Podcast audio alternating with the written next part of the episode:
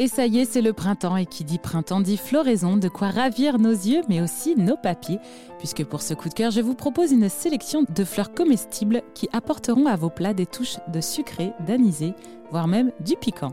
On commence avec la capucine. Les jeunes feuilles ont une saveur légèrement sucrée.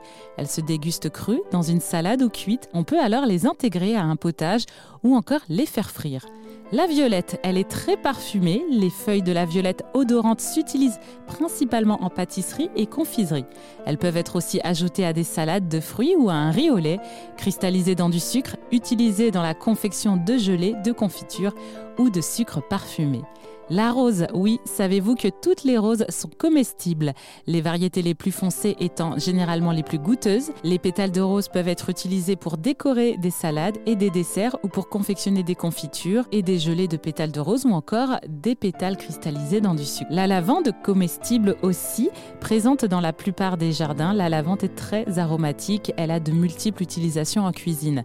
Ses fleurs et ses feuilles sont comestibles, on peut incorporer directement des fleurs de lavande dans une pâte à cookies ou les infuser dans du lait pour préparer une mousse, une glace ou une panna cotta aussi parfumée. Enfin, je vous propose d'utiliser aussi le souci comestible. Les fleurs de souci ou de calendula sont des petits soleils qui illuminent le jardin, mais on peut aussi consommer leurs boutons floraux, leurs fleurs et leurs feuilles. Les pétales de souci s'utilisent surtout dans les préparations salées. Ils décorent et relèvent une simple salade et se marient particulièrement bien avec le riz et qui va donner un goût safrané. Et avec les feuilles de souci, une petite poignée de jeunes pousses permet d'enrichir une soupe.